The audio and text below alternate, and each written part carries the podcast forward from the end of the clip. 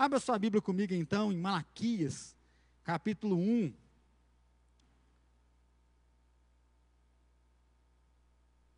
Malaquias, capítulo 1. Malaquias, capítulo 1.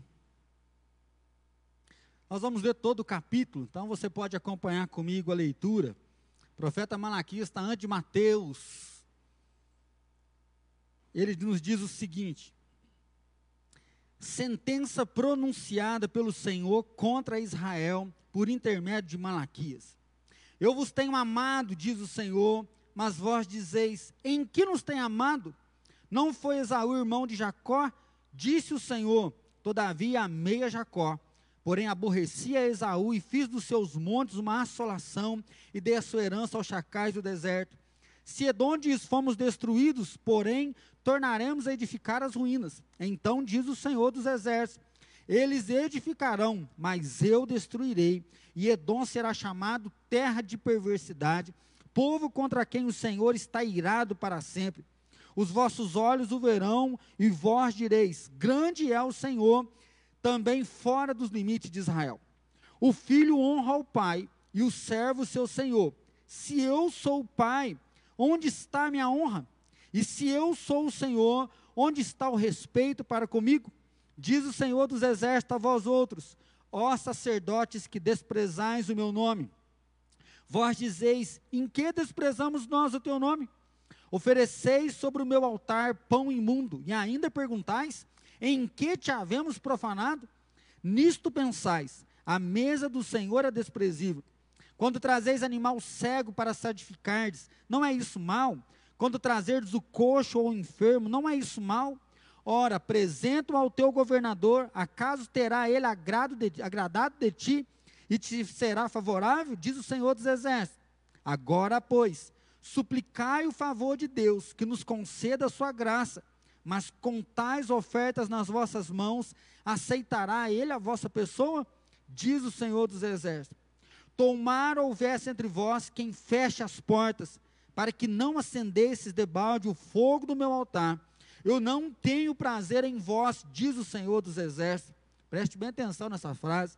Eu não tenho prazer em vós, diz o Senhor dos Exércitos, nem aceitarei da vossa mão a oferta mas desde o nascente do sol até o poente é grande entre as nações o meu nome. E em todo lugar lhe é queimado incenso e trazido ofertas puras, porque o meu nome é grande entre as nações, diz o Senhor dos Exércitos. Mas vós o profanais, quando dizeis: a mesa do Senhor é imunda, e o que nela se oferece, isto é a sua comida desprezível. E dizeis ainda: que canseira, e me desprezais, diz o Senhor dos Exércitos. Vós oferecereis, ofereceis o dilacerado, o coxo, o enfermo, assim trazeis as vossas ofertas. Aceitaria eu isso da vossa mão, diz o Senhor? Pois maldito seja o enganador, que tendo um animal sadio no seu rebanho, promete e oferece ao Senhor um defeituoso, porque eu sou o grande rei, diz o Senhor dos exércitos. O meu nome é terrível entre as nações. Senhor Deus, nós bendizemos o teu nome por ter esse lugar de adoração. Bendizemos o teu nome, porque através da internet nós podemos nos conectar, unir aos irmãos e celebrar a tua presença, celebrar o teu nome e celebrar a tua palavra. Espírito Santo, nós clamamos agora, tem misericórdia de nós. Mais uma vez, abre o nosso coração, porque é o Senhor que fala.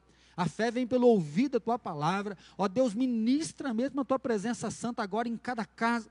Pai, eu repreendo toda ação das trevas, toda obra do mal, de inquietação, desconforto, de sono, de cegueira espiritual. Mas, ó Deus, abre os nossos ouvidos. Nós não queremos, como religiosos, fazer um culto, tomar ceia no nosso lar, mas nós queremos te adorar em espírito e em verdade. Assim, Deus, fala no nosso coração, Espírito Santo transforma a nossa vida. Deus, nós precisamos do Senhor, ministra sobre nós. Nós oramos assim em nome de Jesus. Amém, Senhor sai da crise mais forte. Mês de maio está chegando, mês da família, tempo de pensar sobre o nosso lar.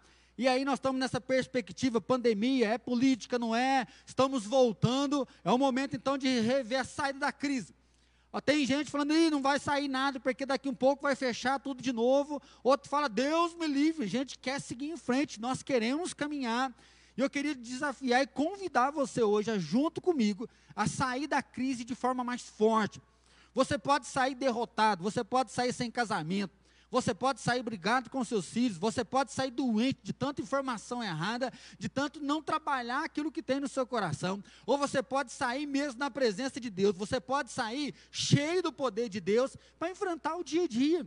O dia a dia é de luto, o dia a dia é de tristeza, o dia a dia é de dor, o dia a dia tem alegria, tem júbilo, tem festa. Essa é a vida que nós estamos. E o momento aqui do texto de Malaquias é um momento de juízo. O profeta várias vezes diz assim: assim diz o Senhor dos Exércitos. Então isso aqui não é uma palavra do profeta. O profeta ouve a Deus e anuncia, ele é só o veículo que traz a palavra. Ele diz: Deus não está contente com vocês, Deus está descontente com vocês. Volta o coração do Senhor, porque vocês estão vivendo uma vida desprezível diante de Deus. Deus não está gostando do que está acontecendo. Provavelmente, esse texto foi escrito após o cativeiro babilônico. Lembra, nação de Israel, povo poderoso, rei Davi, Salomão, depois a nação cai na mão dos babilônios. 70 anos de cativeiro, 70 anos sem o poder de Deus, a presença de Deus. Aparece Esdras e Neemias, reconstrói os muros, reconstrói o templo. O livro de Neemias tem várias aplicações sobre liderança. 52 dias eles vencem. Com uma mão tem uma colher de pedreiro, na outra mão eles têm uma espada, eles reconstroem. Inimigo de fora, inimigo de dentro, inimigo no meio. Mas em 52 dias o muro é restaurado. Novamente a confiança vem em Deus, né? o poder de Deus vem sobre eles. Mas Deus então ele chama o profeta para levar uma palavra para esse povo. Porque provavelmente Esdras e Neemias já tinham falecido. A vida continua em Jerusalém. Após o sacerdócio ser restaurado com Neemias, ao povo daquela cidade, eles começam a ficar desiludidos e cheios de dúvidas.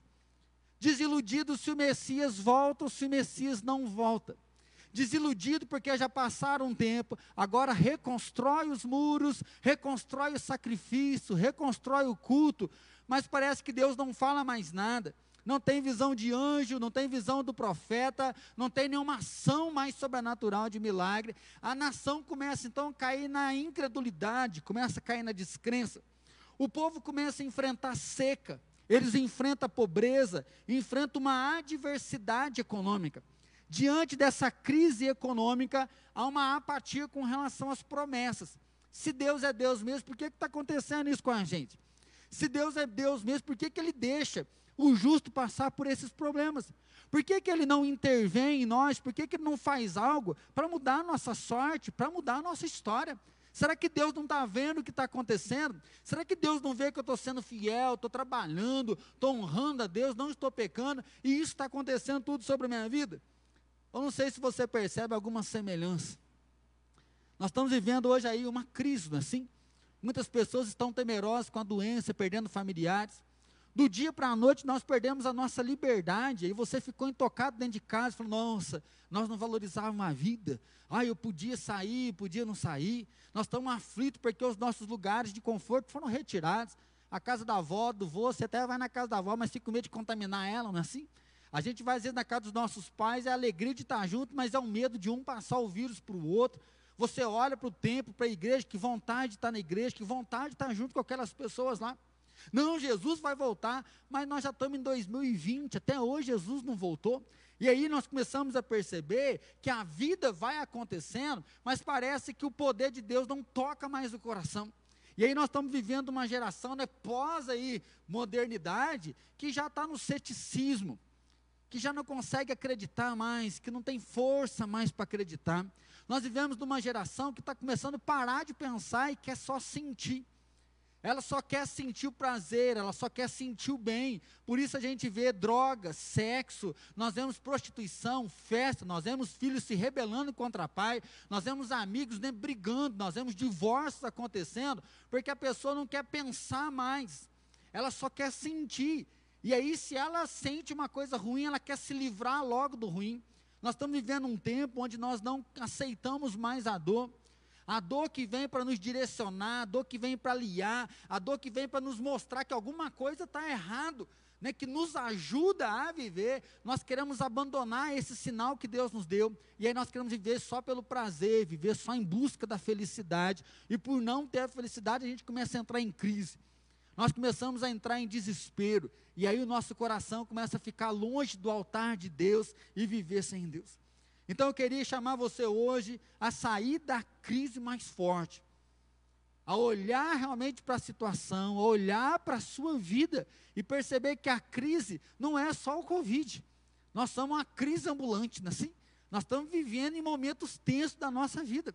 A vida vem acontecendo e crises diversas vão chegando sobre nós, mas eu queria que você olhasse para isso, para você se fortalecer, para você resgatar a razão de estar aqui, resgatar o penhor da sua esperança, como Pedro fala. O apóstolo Pedro vai dizer: Olha, não ignoreis o fogo que vem sobre vocês, mas estejam preparados para dizer a razão da esperança que é em vós. Então saia da crise mais forte. E para você sair da crise mais forte, você precisa construir a sua vida em Deus. Você não pode fazer uma reconstrução sem Ele. Você não pode seguir em frente sem Deus. Você vai ter a aparência de estabilidade, você vai ter uma aparência de felicidade. A vida aqui pode estar tá dando tudo certo para você, mas Deus chama o profeta para dizer: vocês vão comparecer no meu tribunal e eu não vou aceitar vocês na eternidade. Deus chama o povo aqui não com uma mensagem de esperança, só da esperança. Deus nos chama aqui só com uma mensagem da graça. Deus traz uma mensagem de juízo. Eu não vou aceitar vocês desse jeito. Vocês estão me ignorando. Vocês não estão olhando para mim, reverenciando eu como Deus de vocês. Por isso, várias vezes o, o, tema dizendo: o Senhor dos Exércitos, o Senhor dos Exércitos, o Senhor dos Exércitos. E o final do capítulo 1 diz: o Senhor dos Exércitos, assim diz o grande rei, diz o Senhor dos Exércitos: o meu nome é terrível entre as nações. É um tema muito difícil da gente pregar, principalmente hoje. Ainda mais no Brasil, que é o Pai de todos os santos, todos os caminhos levam até Deus, que Deus é o Paizinho querido, né? É o Paizinho de amor que vai levar todo mundo para o céu. Mas nesse texto Deus fala: olha, eu sou terrível entre as nações.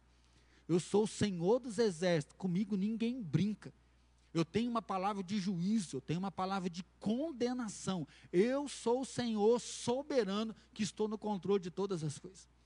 Deus convida então a nação de Israel ao arrependimento. Até hoje de manhã eu estava conversando com o pastor, ontem na verdade, no Alike, que nós acostumamos muito falar da graça, querendo que você venha por amor. Mas infelizmente tem aquele jargão que aquele que não vem pelo amor, vem pela dor. E Deus está fazendo isso com a nação aqui. É uma chamada ao arrependimento, é uma chamada de Deus. Olha, vocês vão vir por a dor, então venham, porque o meu juízo vem sem demora, o meu juízo virá sobre vocês. Primeira coisa, então, para a gente poder pensar junto, não seja insensível e não seja ingrato diante dos atos de Deus e do poder de Deus. O versículo que nós acabamos de ler, né, no versículo 2, diz assim: Eu vos tenho amado, diz o Senhor, mas vós dizeis: Em que nos tem amado? E se você olhar o versículo 6, diz assim: O filho honra o pai, e o servo seu senhor. Se eu sou seu pai, onde está a minha honra? Você pode perceber que enquanto nós lemos todos os capítulos, há sempre perguntas. Deus começa a perguntar, parece que foi a mesma coisa que ele fez com Jó. Deus falou para Jó: onde você estava quando eu pesei os montes? Onde você estava quando eu coloquei um limite nas águas do mar? Deus chega aqui e pergunta para Israel, e Deus está perguntando para mim e para você. Deus falou assim: olha, eu tenho amado, não é eu amei, eu amarei, eu tenho amado. É uma ideia de constância, é uma ideia de perseverança. Todo dia eu estou amando vocês. Lembra quando eles estavam no cativeiro, aproximando 70 anos, o profeta fala assim: Deus, até quando o Senhor vai reter a tua misericórdia? Deus, quando que o Senhor vai nos abençoar? E Deus responde, responde para o profeta: porque eu tenho misericórdia, é que vocês não afundaram ainda. É porque eu tenho misericórdia que depois de 70 anos vocês estão de pé. Deus está falando: olha, eu sustentei vocês no cativeiro, eu trouxe vocês de volta, eu levantei Esdras e Neemias para fazer restauração, eu tenho amado vocês, mas vocês me perguntam: em que, que o Senhor tem nos amado? O povo ficou insensível ao amor de Deus. O povo ficou ingrato ao amor de Deus. A questão é assim: ai Deus, o Senhor fala que está amando a gente, mas nós não precisamos do Senhor para viver, ué. Onde é que o Senhor está amando que nós não estamos vendo? A gente vive sozinho a gente consegue bancar a nossa família, se não tem as coisas, a prefeitura dá uma cesta básica, a igreja agora também está dando cesta básica, ou às vezes você está até na fartura, e mesmo na crise você pode doar, você pode ofertar, então assim, onde é que Deus está agindo? Você é saudável, você paga suas contas, você tem a sua esposa, você tem o seu pai, você tem sua escola particular, ou às vezes você está feliz estudando numa escola, você tem o seu trabalho. Em que que Deus está me amando se eu vivo sem o Senhor? É isso que o povo está falando. Deus, então, lá no versículo 6 diz: Olha, um pai merece honra, mas pelo filho honra o pai. E onde é que está a minha honra de pai? Porque vocês não estão me reconhecendo, vocês não estão me olhando para mim e vivendo. Por que, que Deus fala isso? Porque naquela época, o povo começou a levar ofertas, né, ovelha cega, ovelha sem uma perna, levando ovelhas que Deus não tinha pedido. Deus pediu desde lá de gente, dizendo: Olha, pega uma ovelha de um ano, sem nenhum defeito, sem nenhuma mancha, e ela vai servir como sacrifício sacrifício pelos pecados, sacrifício pela culpa. O sacerdote vai oferecer essa ovelha para mim, diante do meu altar. E aí as pessoas começaram a levar ovelhas né, tão detonadas, ovelhas que estão acabadas, ovelhas que não prestam para o sacrifício. E o pior de tudo é que o sacerdote começou a aceitar a crítica para os dois. A nação entregava para Deus qualquer coisa e o profeta fazia vista grossa e levava essas ofertas diante de Deus. E Deus fala: uma oferta assim eu não aceito. Primeiro, por quê? Porque Deus pediu obediência e o povo não estava obedecendo. Eles não queriam levar as primícias, eles queriam levar o resto para Deus. Segundo, porque o cordeiro já anuncia o Cristo que viria. A, a ovelha perfeita, sem nenhuma deficiência física, é o que anunciaria que viria aquele que não tem nenhuma deficiência espiritual, Jesus Cristo justo. Aquele que não tem mancha, aquele que não tem pecado, aquele que morreria puro em nosso lugar. Então Deus institui o sacrifício, Deus institui a oferta, mas as pessoas começam a levar qualquer coisa. Tem uma hora que Deus fala no texto assim: se você levar uma oferta ruim para uma autoridade, ela vai aceitar ou ela vai de desprezar? Se um homem importante vai desprezar uma oferta ruim sua, por que, que eu tenho que aceitar qualquer coisa que vem das suas mãos? É tão forte, porque no versículo 10 ele fala assim: Tomar houvesse entre vós quem fecha as portas. Ou seja, é melhor não ter culto no templo do que você me entregar uma porcaria dessa. Melhor o sacerdote, ao invés de abrir e fazer um sacrifício desse, era ter alguém com coragem de fechar a porta da igreja e falar: hoje não tem culto, porque nós não vamos oferecer qualquer coisa para Deus, oferecer a Ele qualquer sacrifício. É diante disso então que Deus se levanta para falar com aquela nação. E aí, no versículo 3, ele fala: Olha, eu aborreci de Esaú. Esaú, ele é considerado aquele que se vira contra Deus. Esaú é considerado aquele que se vira porque ele despreza as coisas espirituais. Ele tinha uma bênção na primogenitura, mas ele prefere pegar um prato de sopa de lentilha do que abraçar Deus. Espiritualmente, é como se ele desprezasse as coisas espirituais para saciar a fome carnal. E Deus fala: Olha, eu me aborreci de Esaú e eu escolhi você, Jacó. Eu amo você, mas se vocês não querem me dar honra, as outras nações vão me honrar. Olhe para as nações, olhe o que eu estou fazendo na vida deles, que eu sou um Deus grande, eu sou um Deus temível. Comigo então não se brinca. Então, meu irmão, é uma dificuldade para mim, é uma dificuldade para você. Olhar para Deus como um Deus temível. Mas eu queria então convidar você hoje a não ser insensível a você olhar para o poder de Deus, olhar para o nome de Deus e lembrar que de Deus não se zomba, com Deus não se brinca. Deus não é um homem para mentir. Deus não é aqui um pastor, uma figura humana. Deus não é um prefeito, um presidente, que aqui no Brasil já não há nem respeito mais pelas autoridades, muito mais um, um respeito para com Deus. A sociedade se lançou diante disso. E aí Deus falou: olha, vocês estão me desprezando a tal ponto de pecar sem perceber. É tão forte porque o sacerdote, isso aqui virou coisa normal, aceita qualquer oferta. E Deus fala: vocês estão pecando, vocês estão em pecado, e o pecado gera morte. O pecado me abomina, eu abomino do pecado, a minha ira se levanta como pecado. Então nós temos uma tendência à desobediência nos nossos dias. Nós temos uma dificuldade com a fidelidade. Perceba aí os nossos pré-adolescentes, adolescentes, perceba a relação de trabalho.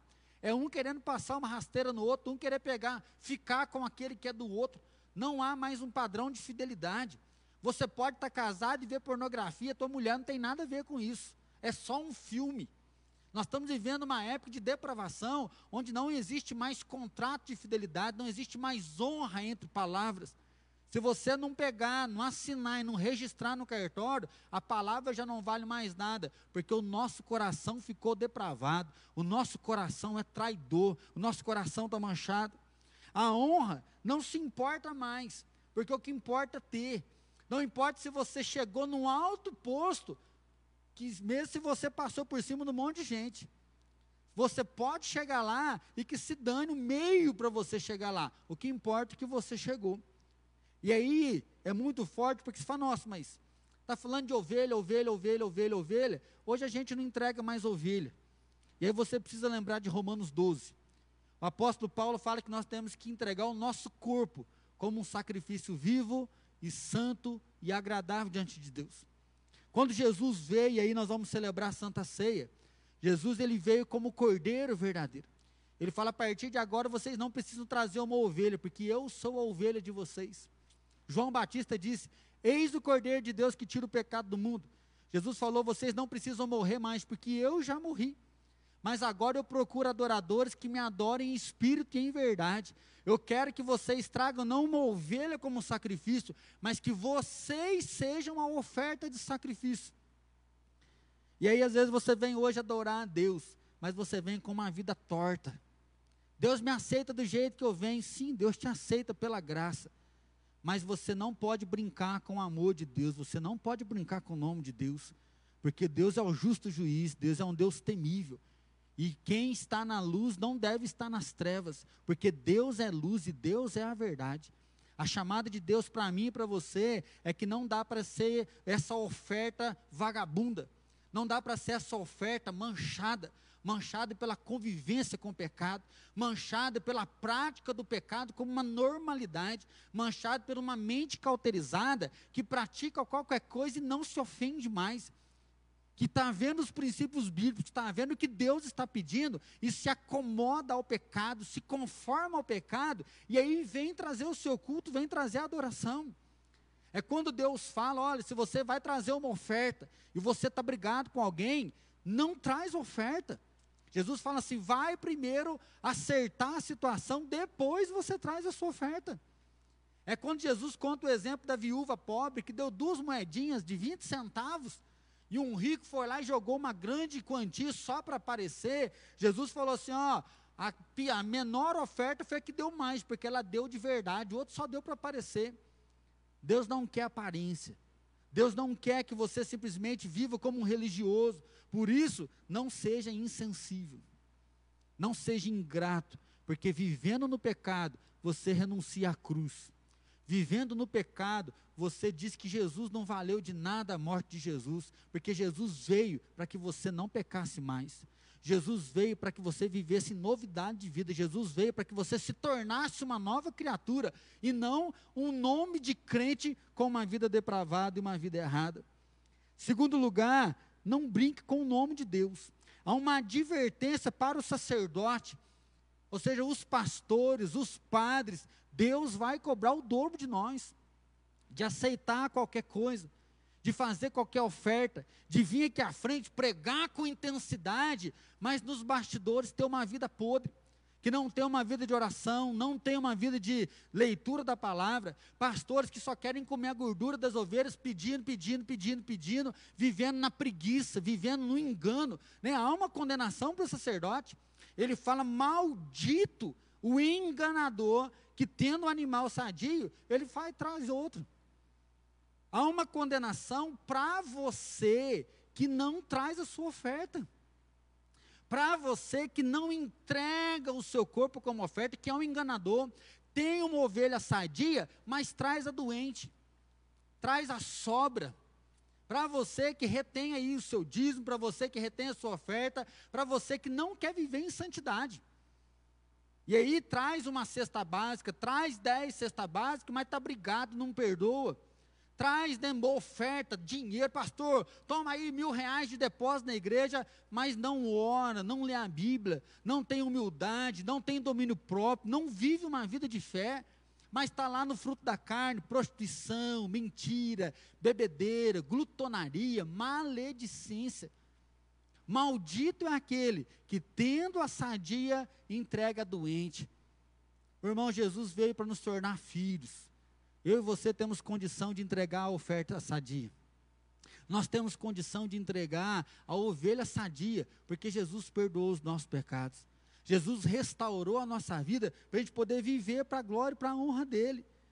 Só que de um lado tem o ceticismo, os saduceus, não acredita mais na ressurreição. Se não vai ressuscitar mesmo, deixa o pau cair a folha. Jesus não voltou ainda, vai que Jesus volta lá na frente. Por isso que a gente não se preocupa. Nós ficamos falando, nossa, o Covid mata. Não é o Covid que mata, o pecado mata. Eu e você podemos morrer qualquer hora. Nós não temos medo mais da morte, porque nós achamos que nós não vamos morrer. Nós só achamos que morre velho, nós só achamos que morre quem está doente terminal, nós só achamos que morre quem tem câncer, quem pega o Covid. Ai, agora eu estou com medo. Mas por estar saudável, nós ficamos céticos, nós achamos que nós não vamos morrer, por isso a gente não está preocupado com a eternidade. E aí você está na prostituição, está no adultério, está na bebedeira, na glutonaria, está no roubo, está vivendo uma vida, às vezes, sem prática dessas coisas, até querendo praticar bondade, praticando caridade, mas não honra a Deus em primeiro lugar no seu coração. Você acha que é você que faz as coisas acontecer, a vida está só em você, é um orgulho, uma soberba de viver, e acha que não precisa mais de Deus. E Deus então fala: cuidado com o teu ceticismo. Cuidado com formalismo, cuidado com farisaísmo. Acha que por ser formal, fazer a sua oração, fazer a sua oferta em dinheiro, te garante o céu. O fariseu achava que ele era bom demais, mas desprezava o mandamento de Deus de amar o próximo, de amar o outro, de responder a Deus aquilo que Deus queria. Por isso que Jesus fala: Eu procuro adoradores que me adoram em espírito e em verdade. Está igual Ananias e Safira dá uma oferta por orgulho, dá uma oferta para querer aparecer para as outras pessoas. É como realmente Paulo ele vai dizer: entrega sua vida em sacrifício vivo e santo e agradável ao Senhor. É por isso que o versículo 10 diz: Tomar houvesse entre vós quem feche as portas, para que não acendesses de balde o fogo do meu altar. Melhor a igreja estivesse fechada, para não oferecer um sacrifício tosco desse. Nós podemos lembrar de Davi, quando ele pede uma oferta para um cara de umas ovelhas, ele fala, não, Davi, mas para que, que você quer? Ele fala, eu vou sacrificar a Deus. Ele fala, não, escolhe quantas ovelhas você quiser e eu te dou.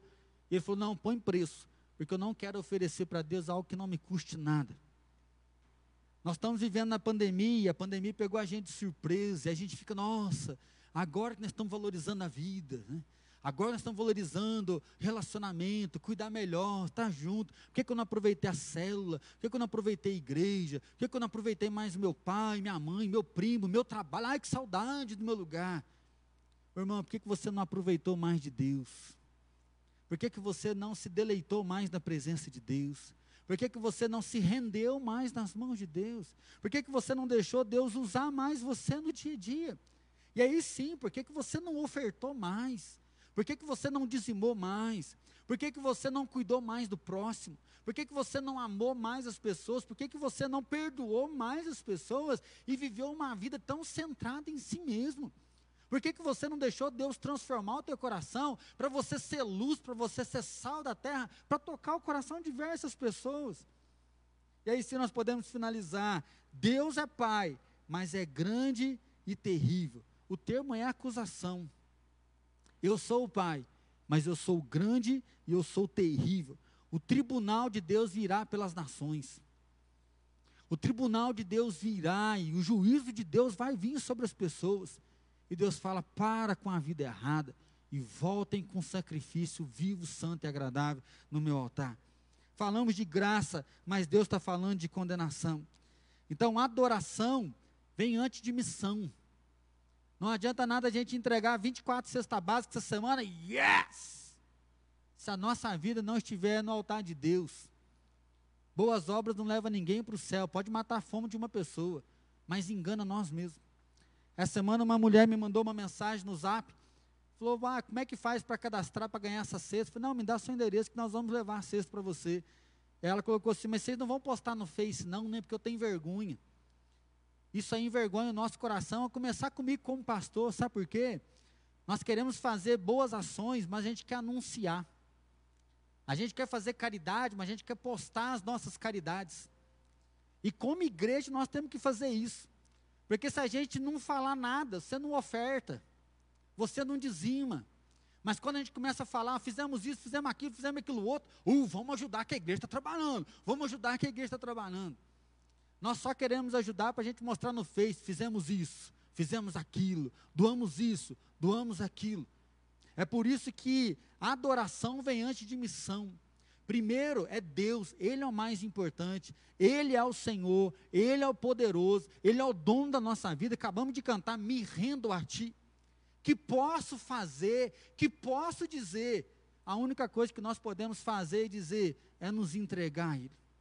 É muito bonito quando Isaías tem a visão do trono, os anjos cantando Santo, Santo, Santo. Isaías diz assim: Ai de mim, que sou um homem de lábios impuros e habito no meio de um povo de impuros lábios. E naquele momento o anjo toca com brasa viva nos lábios dele, purifica ele naquele momento. Ai de mim, ai de você, se nós estivermos diante desse Deus Todo-Poderoso. Então, meu irmão, hoje é o dia de colocar a nossa vida no altar de Deus. Hoje é o dia de lançar nossa história diante do altar daquele que é o Todo-Poderoso. Não dá para viver com Deus com um sacrifício tolo.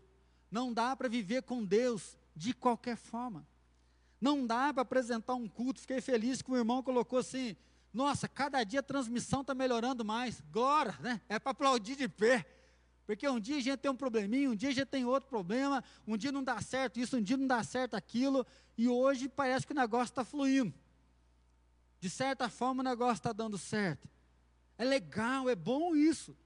Mas antes da transmissão é o coração. E Deus convida eu, Deus convida, Deus convida a mim, Deus convida você, dizendo: Maldito seja o enganador. Mateus 5,13 diz assim: Sal sem sabor será lançado para ser pisado. Sal sem sabor não presta para mais nada, mas para ser jogado fora. Mateus 13, 24. O trigo vai ser colhido, mas o joio vai ser ceifado e vai ser queimado. O trigo vai ser colhido, mas o joio vai ser lançado e vai ser queimado. Saia da crise mais forte. Saia da crise construindo a sua vida com Deus. Não viva uma vida de engano. Não viva por achar que você está conectado, você está na igreja, dando uma oferta, dando um dízimo. Que Deus hoje olhe para nós e fale oferta boa e agradável. Que Deus olhe para mim aqui no templo, que olhe para você na sua casa e fale assim: Eu me agrado dessa oferta. Eu me agrado do culto que está acontecendo nesse lar. Eu procuro adoradores que eu adoro em espírito e em verdade. O sacrifício verdadeiro veio em Jesus para que nós pudéssemos honrar e glorificar o nome dele. Nós vamos celebrar já a Santa Ceia. Eu queria convidar você a ter um tempo de oração agora. O pastor Patini ele vai vir aqui, nós vamos colocar a mesa aqui, pedir para os meninos a nos ajudarem. Nós vamos colocar a mesa da Santa Ceia aqui. E nós vamos celebrar esse momento. Mas eu queria antes convidar você na sua casa a clamar o perdão de Deus, clamar misericórdia. Queria convidar você, se puder, a se ajoelhar aí onde você está e pedir perdão pelos seus pecados, pedir perdão pelas suas falhas. Eu queria convidar você a clamar mesmo que Deus tenha piedade de ti, que Deus tenha piedade da sua família Que Deus tenha piedade da nossa igreja. Que Deus tenha piedade do nosso lar. Pedindo misericórdia, clamando que Deus nos purifique. E assim, se você tem entregado uma oferta doente, se a tua vida tem algum pecado, se a tua vida tem alguma mancha, se você está vivendo uma vida reprovada, se você se acostumou com o pecado, aproveite esse momento. Peça perdão para Deus, peça misericórdia ao Senhor. Peça para que Ele te perdoe, peça para que Ele te purifique. E logo após essa oração, nós vamos celebrar a ceia. Nós vamos clamar misericórdia do Senhor. Pai Santo, eu quero clamar agora a tua misericórdia sobre cada um de nós. Como o texto que nós lemos hoje, o Senhor não aceita sacrifício de todos. O Senhor não aceita uma oferta que vem pela metade. O Senhor não aceita, Pai, uma vida que vem cheia de pecado pessoas que estão tá com o coração duro diante do Senhor. O Senhor morreu para perdoar o nosso pecado, mas o Senhor não aceita brincadeira para com o teu nome. Ó Deus, nós pedimos hoje quebrantamento. Quando nós clamamos aqui por avivamento, nós clamamos, ó Deus, mostra os nossos pecados. Se há pecados ocultos, ó Deus, revela. Se nós temos sido omissos, ó Deus, mostra para nós. E assim perdoa agora, ó Pai, o nosso coração. Senhor, nós colocamos a nossa vida diante do teu altar nessa noite seja aqui no templo, seja em cada casa. Pai, purifica a nossa oferta com o teu fogo santo, purifica a nossa vida com o sangue do teu Filho Jesus Cristo. E assim, Pai, que o avivamento do Senhor venha sobre nós. Pai, nós consagramos agora a nossa vida, nós consagramos o nosso lar, nós consagramos a nossa igreja, consagramos a nossa nação que tem prevaricado, uma igreja que muitas vezes tem sido omissa, que tem virado as costas para o Senhor, que tem abandonado o teu nome, pedimos perdão ao Senhor, Pai. Nós queremos sair, Deus, dessa crise mais forte, mas nós queremos sair dessa crise firme no Senhor, cheio do Senhor, da tua graça, da tua bondade. Assim, Deus, visita cada um de nós e toma o teu lugar nas nossas vidas, para louvor e glória do teu santo